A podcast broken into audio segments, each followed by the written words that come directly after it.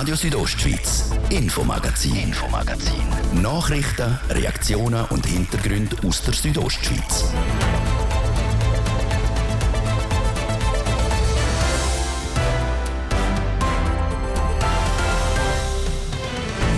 Zum Abschuss freigeben. Die revidierte Jagdverordnung vom Bundesrat macht präventive Wolfsabschüsse einfacher möglich. Das ganz zur Freude vor zuständiger Regierungsrätin der Carmelia Meissen. Aber es gibt auch ein paar Punkte, wo wir nicht sehr einverstanden sind. So die Carmelia Meissen, wo der Kanton noch Verbesserungen wünscht und was die Jagdverordnung konkret für die Bündner Wölfe bedeutet, die Carmelia Meissen und der Arno Porcher vom Amt für Jagd und Fischerei geben Auskunft.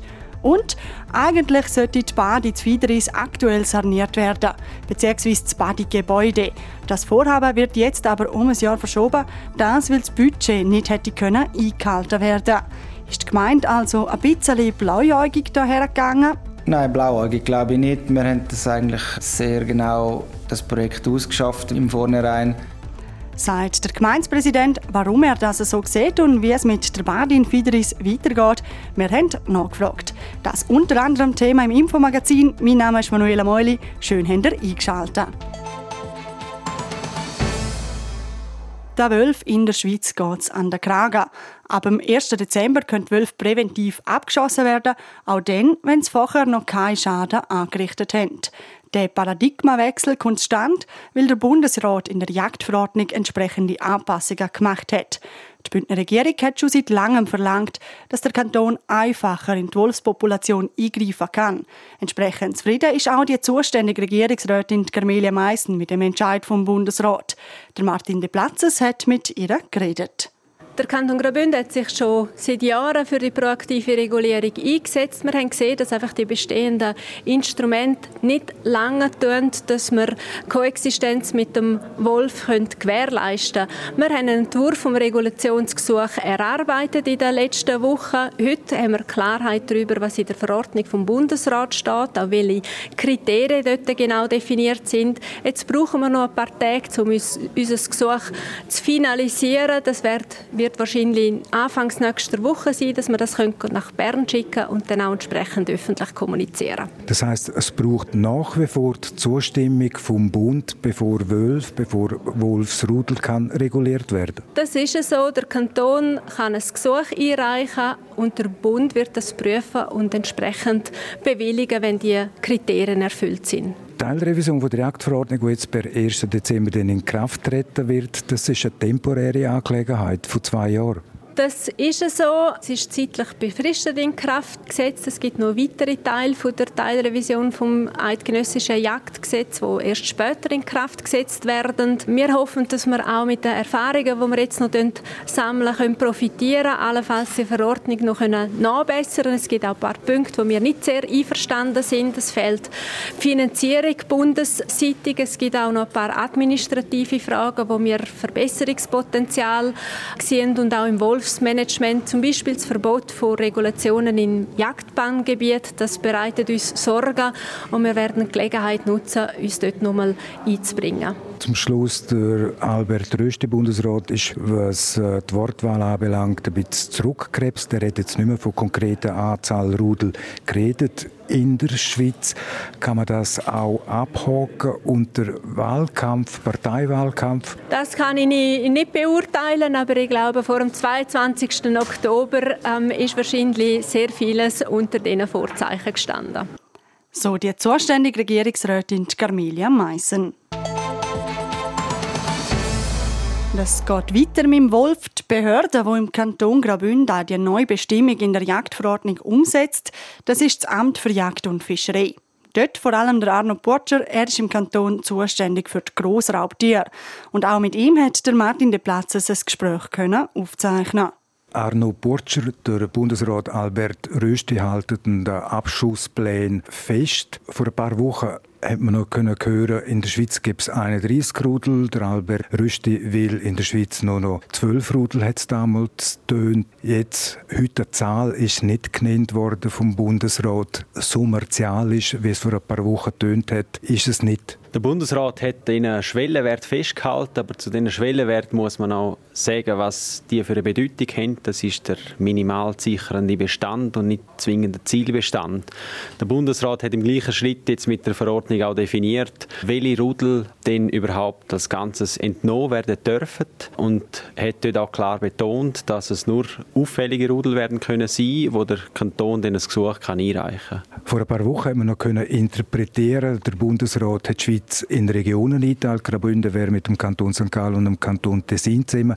In dieser Region hätte es nur noch drei Rudel dürfen geben. Kanton Graubünden hat allein zwölf. Nochmal so martialisch wird jetzt am Wolf nicht der Gar ausgemacht. Das müssen wir jetzt prüfen, was denn unser Gesuch an den Bund konkret beinhaltet. Wie gesagt, wir sind in einer sogenannten Region, zusammen mit den Tessiner und mit den St. Galler. Wir müssen mit denen auch eine Absprache halten zu den geplanten Eingriffen und müssen aber in erster Linie jetzt für uns einmal prüfen, welche von unseren zwölf Rudel erfüllen potenziell Kriterien, dass wir mit einer Zusage rechnen von Seiten vom Bund für eine ganze Rudelentnahme. Ich gehe mal davon aus, ihr habt euch auch schon auf eurem Amt Gedanken gemacht, welche Rudel da am ehesten in Frage kämen? Wie gesagt, wir kennen die Verordnung erst seit heute. Also der Zeitplan ist sehr gedrängt. Wir wollen ja ab 1.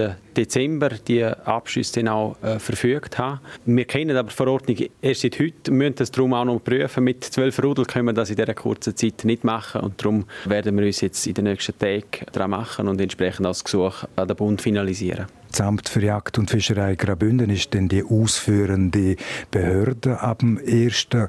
Dezember jetzt rein personell betrachtet, stellen dir oder müssen dir neue Wildhüterinnen und Wildhüter einstellen, um die Aufgabe überhaupt zu bewältigen? Wir sehen seit Jahren, äh, was ein professionelles Wolfsmanagement an Ressourcen bindet. Das sind nicht nur Abschüsse, das ist auch äh, das Monitoring, das dazugehört, um eben auch das Verhalten können beurteilen von den einzelnen Rudel und sehen, dass wir mit der neuen Aufgabe, die wir gestellt bekommen, die wir bisher nicht hatten, dass wir dort auch weitere Mittel brauchen, prüfen im Moment Darum auch der Einbezug der Jägerschaft. Aber äh, wie es der Sektionschef vom Bundesamt für Umwelt gesagt hat, der große Teil der Abschüsse ist in der Vergangenheit und wird wahrscheinlich auch in der Zukunft durch wirklich speziell für das äh, beauftragte Personen, also konkret Wildhüter, gemacht werden und entsprechend müssen wir da wirklich auch die Ressourcen haben, um das können umsetzen. Letztes Jahr haben die Jäger in der Region Klosters schon mal mitgeholfen, wo es um einen Abschuss vom Wolf gegangen ist. Ich gehe mal davon aus, von der Jägerschaft haben eher positive Signale, was eine Mithilfe anbelangt.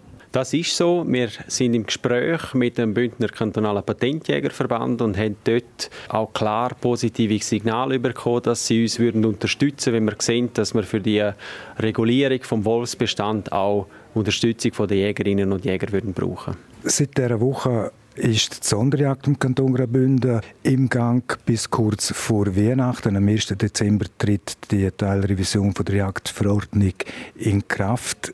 Kann es möglich sein, dass im Monat Dezember dann schon von der Wildhut und auch von der Jägerschaft Wölfe geschossen werden?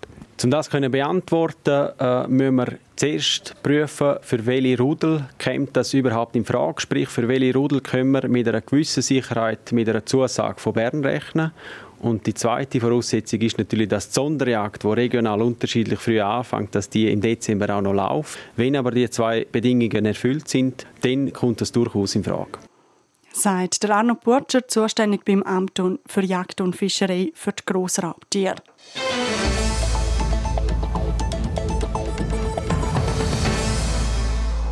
Genau vor einer Woche sind auf der Berniner Straße gerade ein paar Steine runtergekommen. Gut 1000 Kubikmeter Steine haben sich gelöst und die Strasse verschüttet. Darum haben die Behörden die Berniner Straße auch schliessen. Konkret der Streckenabschnitt zwischen Fazu und St. Carlo. Damit ist die einzige Zufahrtsstraße von Engadin ins Buschlaf zu. Wie die Bevölkerung damit umgeht, die Carina Melcher berichtet. In Poschiavo ist man sich gewöhnt, dass die Strasse über den Bernina Pass ab und zu gesperrt ist. Sei es im Sommer wegen kleinerer Räufe oder im Winter, wenn wieder einmal eine Lawine über die Strasse geht. Trotzdem ist die jetzige Sperrung wegen dem Steinschlag eine Ausnahmesituation, wie der Gemeindepräsident Giovanni Jochum sagt. Wir leben in den Bergen, wir wissen, dass es passieren kann. Einmal ist im Süden über dem See und einmal ist im Norden auf dem Pass und, und das gerade ganze Woche zu ist das äh, abnormal. Entsprechend hat die Zune Strasse laut dem Gemeindepräsident Auswirkungen auf das Leben im Poschiavo. Einerseits gäbe es Probleme mit der Zulieferung, weil Grossmaterial nicht über die Bahn auf Poschiavo gefahren werden. Und andererseits für die Gewerbeunternehmungen, die wir hier haben im Puschla, die im Engadin arbeiten, für die wird es äh, enorm schwierig. Die, die die Arbeiten könnten rauszögern oder später wieder anfangen, äh, für die äh, heisst es dann im, im Tal bleiben und für die anderen heisst es natürlich dann entweder über Bormio Livigno oder über Chiavenna Maloja im Norden fahren. Und auch die Grenzgängerinnen und Grenzgänger, die täglich die Route nutzen, die zum Engadin gehen, sind davon betroffen. Dass diese Leute fehlen, merken auch die Anwohnerinnen und Anwohner. Die Corinna Fanconi beschreibt es so. Es ist einfach mega ruhig. Mega ruhig im Sinn, dass wir sind sich natürlich gewöhnt, also ich bin jetzt hier auch neben dem Fluss und der Hauptstraße, dass die Italiener überfahren. Das ist eigentlich auch schön, auch beängstigend, aber irgendwie so fast zu ruhig. Man muss sich so gewöhnt sein, dass, dass, dass der Verkehr da ist. Abgesehen vom Verkehr fehlt es ihnen aber sonst an nichts. Die Lebensmittel und beispielsweise Post kommen über die Bahnstrecke ins Tal. Die ist schon kurz nach dem Felssturz wieder offen gewesen. Erst heute Nachmittag hat die Bahn wieder den Betrieb unterbrechen. Das für ein bisschen mehr als eine Stunde, weil ein Zug wegen einem technischen Defekt stecken geblieben ist. Allgemein sei das Tal auf solche Situationen vorbereitet, sagt Giovanni Jochum. Darum sei beispielsweise auch die medizinische Versorgung gesichert. Da müssen wir sagen, sind wir sehr froh, auch, dass wir überhaupt ein Spital haben und nicht nur ein Notfallzentrum. Für gravierende Fälle gibt es immer noch die Möglichkeit zu fliegen mit der Regen, äh, wenn das äh, Wetter mitspielt. Und sonst äh, für dringende Notfälle, wenn man nicht sollte fliegen, dann müssen wir über Italien Richtung, äh, Richtung Ticino. Poschiavo ist darum auch in regem Austausch mit Italien und dem Tessin. Bis jetzt hatten die sie zum Glück aber noch keine solchen Notfälle gehabt. Alles in allem hat die Gemeindesituation also im Griff. Laut dem Gemeindepräsident hat es auch nur wenige Personen gegeben, die verlangt haben, dass die Straße sofort wieder geöffnet wird. Und die Gemeinde will da auch wirklich vorsichtig bleiben. Wir wollen Sicherheit einbehalten und wir wollen nicht riskieren, dass etwas passiert. Wenn etwas passiert, äh, dann wird es auch wieder enorm laut. Ja, wieso habt ihr das gemacht, oder? Darum sind wir lieber auf Nummer sicher gegangen. Trotzdem wird es aber langsam Zeit, dass die Straße wieder offen geht. Das Tiefbauamt beurteilt morgen Nachmittag die Lage neu. Voraussichtlich wird die Straße frühestens morgen Abend für kurze Zeit und unter Aufsicht für den Verkehr freigegeben.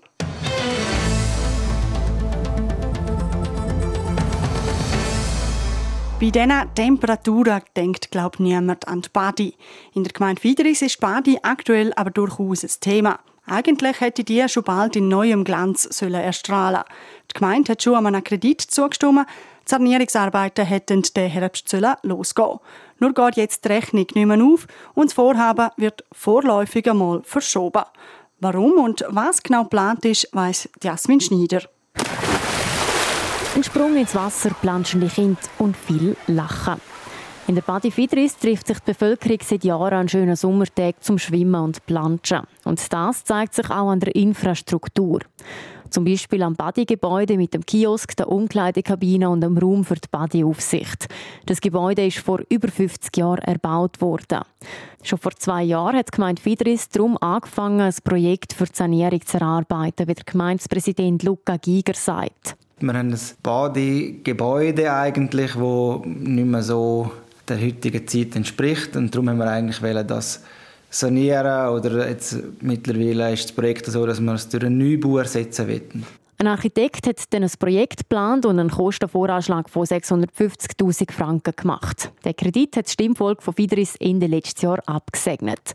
Nur langt das Geld jetzt offensichtlich nicht mehr. Wir haben von der Gemeinsversammlung die 650.000 Franken gesprochen bekommen haben dann über das ab ähm, das Baugesuch eingereicht und sind an die Offerten gegangen. Und bei den ersten Rückmeldungen hat man schon gemerkt, dass die rückläufigen Offerten weit über dem Kostenvoranschlag sind.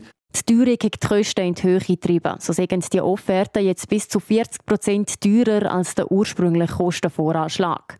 Der Gemeindevorstand hat darum die Bremse gezogen. Anstatt der Herbst mit den Bauarbeiten anzufangen, ist das Projekt ums Jahr verschoben worden. Man müsse noch mal über die Bücher, so der Luca Giger. Die Stimmung im Dorf, was wir so spüren, ist einfach, dass wir mit diesen 650'000 für das Projekt schon am oberen Limit sind, was es mag leiden für so ein Gebäude. Und darum haben wir auf keinen Fall wollen, dass wir das überschreiten. Ja. Dazu kommt, dass nicht nur das Badegebäude ein Upgrade nötig hat. Die Technik vom Bad ist zuletzt vor 27 Jahren ersetzt worden. Und auch wenn der Gemeinsvorstand ursprünglich davon ausgegangen ist, dass die Technik noch ein paar Jahre hebt, sieht es jetzt eben doch anders aus. Die letzten Jahre haben uns gezeigt, dass es doch vielleicht an der einen oder anderen Ort nicht ganz stimmt. Und durch das haben wir auch im Vorstand nochmal entschieden, dass wir das müssen genau anschauen müssen, bevor wir da die große Investition machen. Weil wir haben gesagt, wichtig ist, dass das Schwimmbad funktioniert, bevor wir eigentlich ein schönes neues Gebäude aufstellen. Der Gemeindevorstand will darum ein neues Projekt erarbeiten mit Baustart im Herbst nächstes Jahr. Ob und wenn ja, was für Abstriche dabei gemacht werden müssen, kann der Gemeindepräsident Luca Giger jetzt noch nicht sagen. Sofern denn ein Projekt steht, will die Gemeinde dann nächstes Jahr im Herbst mit der Umsetzung anfangen. Dass sich die Sanierung rauszögert, ist aber nicht so schlimm für die Badifidris. Sie kann auch im jetzigen Zustand weiter betrieben werden. Jahrzehntelang war die Higa in Chur ein Publikumsmagnet, bis sie 2019 das letzte Mal stattgefunden hat. Während Corona hat es keine Messe gegeben. Im 2022 hat die verantwortliche Expo Chur AG dann der Battle hergeworfen.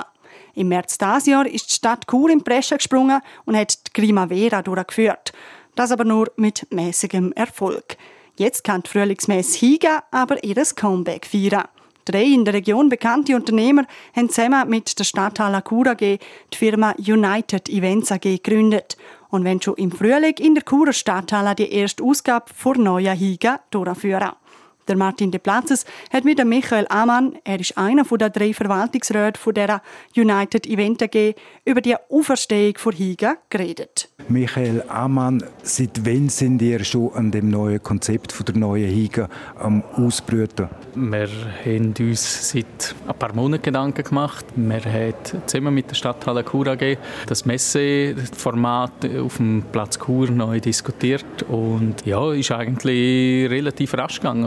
Wir haben alle einen gewissen Drive drauf und das ist so, wie wir jetzt da stehen, nur möglich gewesen, weil alle am gleichen Strick ziehen. Ja. Die alte Hige, die hat in der guten Zeit äh, eine Ausstrahlung gehabt, weit über Chur raus. Es war ein bedeutender Anlass auch für die Bevölkerung, für die Gesellschaft. Traditionell der Tag vor Auffahrt, der Mittwoch, ein Highlight. Ihr wollt, gehe ich mal schwer davon aus, an die alte Hige anknüpfen mit dieser Popularität. Popularität wollen wir sicher mitnehmen, darum auch der Begriff Higa wieder aufleben lassen. Die Ausstellerzahlen, die wir zu Topzeiten zu den Higa hatten, streben wir jetzt nicht an, aber wir sind überzeugt, dass die Publikumsmesse, so wie sie da war, früher eine Berechtigung für Kur hat. Sie, Raman, Sie haben Erfahrung in der Durchführung von so Messen, Veranstaltungen, der Ivo Fifi Frey auch und dann haben wir noch einen ganz Hochkaräter in eurem Verwaltungsrat, der Herr Felix Frey er ist langjähriger Direktor vom Hallenstadion in Zürich gewesen,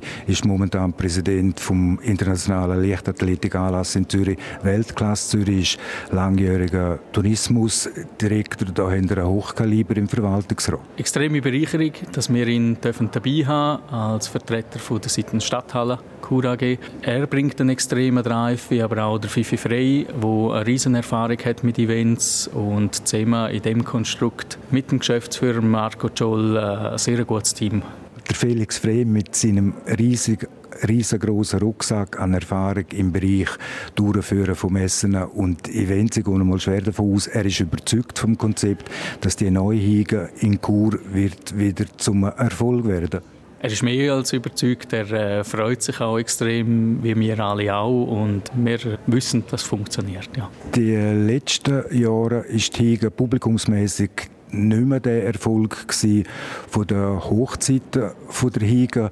Ich finde es ein mutiger Entscheid. Wie groß ist das finanzielle Risiko? Ja gut, wenn man etwas Neues macht, ist immer ein finanzielles Risiko dahinter. Das ist aber die Aufgabe, um das vorher abzuklären, was das heißt, was das bedeutet, wo man her will. Und unsere Hausaufgaben haben wir gemacht. Und die erste Neuhege nach ihrem neuen Konzept soll nächstes Frühling stattfinden? Ganz genau. Und das in der Stadthalle in der Ehrwürdigen? Im äh, 24 wird es in der Stadthalle stattfinden und im äh, 25 ist es ja noch nicht ganz sicher.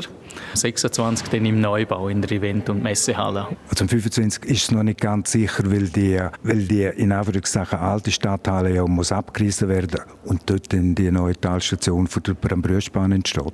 Ganz genau, ja. Wir sind dort noch im Gespräch. Es ist ja noch nicht ganz klar, wenn das stattfinden wird, äh, der Abriss. Sind dort intensiv dran. Es wird sicher ähm, ein Higen geben, im 25 auch. Ähm, sonst werden wir auf einem definierten Platz mit Zelt arbeiten. Der Stadt Chur ist es immer ein großes Anliegen gewesen, vor allem auch dem Stadtpräsident Urs Marti, dass die Stadt Chur ein bedeutender Standort ist für Events, für Messen, für Gewerbeausstellungen. Habt ihr allenfalls nebst der neuen Higa auch noch andere Konzeptideen im Köcher?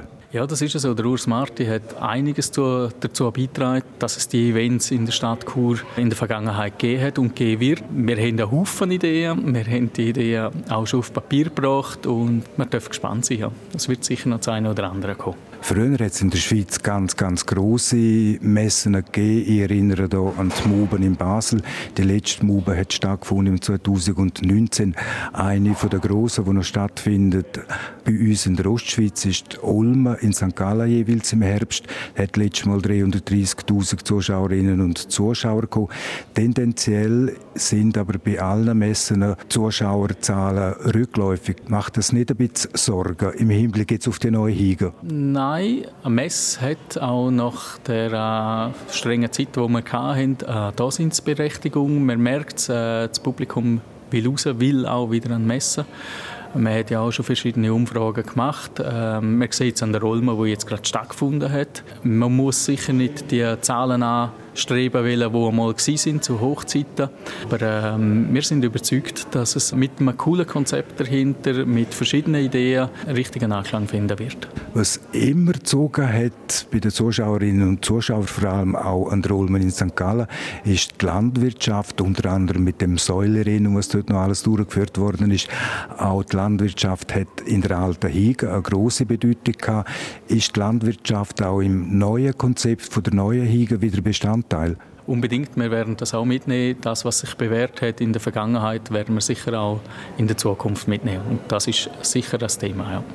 Denn in der alten Higa war legendär gewesen, der Mittwoch vor Auffahrt wird es auch wieder so einen Anlass geben, der vor allem für die Bevölkerung da ist, um sich zu treffen, um etwas zu trinken und und und. Es wird einen Higenabend geben, ja. Wir dürfen gespannt sein, ja.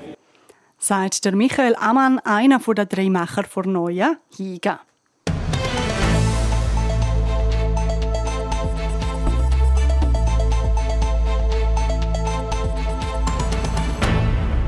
Damit sind wir schon wieder am Ende vom Infomagazin. Wie gewohnt finden ihr unsere ganze Sendung zum Nachlesen auf rso.ch oder auf allen gängigen Podcast-Plattformen. Danke fürs Zuhören. Am Mikrofon verabschiedet sich Manuela Meuli. Ciao zusammen. Radio Südostschweiz, Infomagazin, Infomagazin. Nachrichten, Reaktionen und Hintergründe aus der Südostschweiz.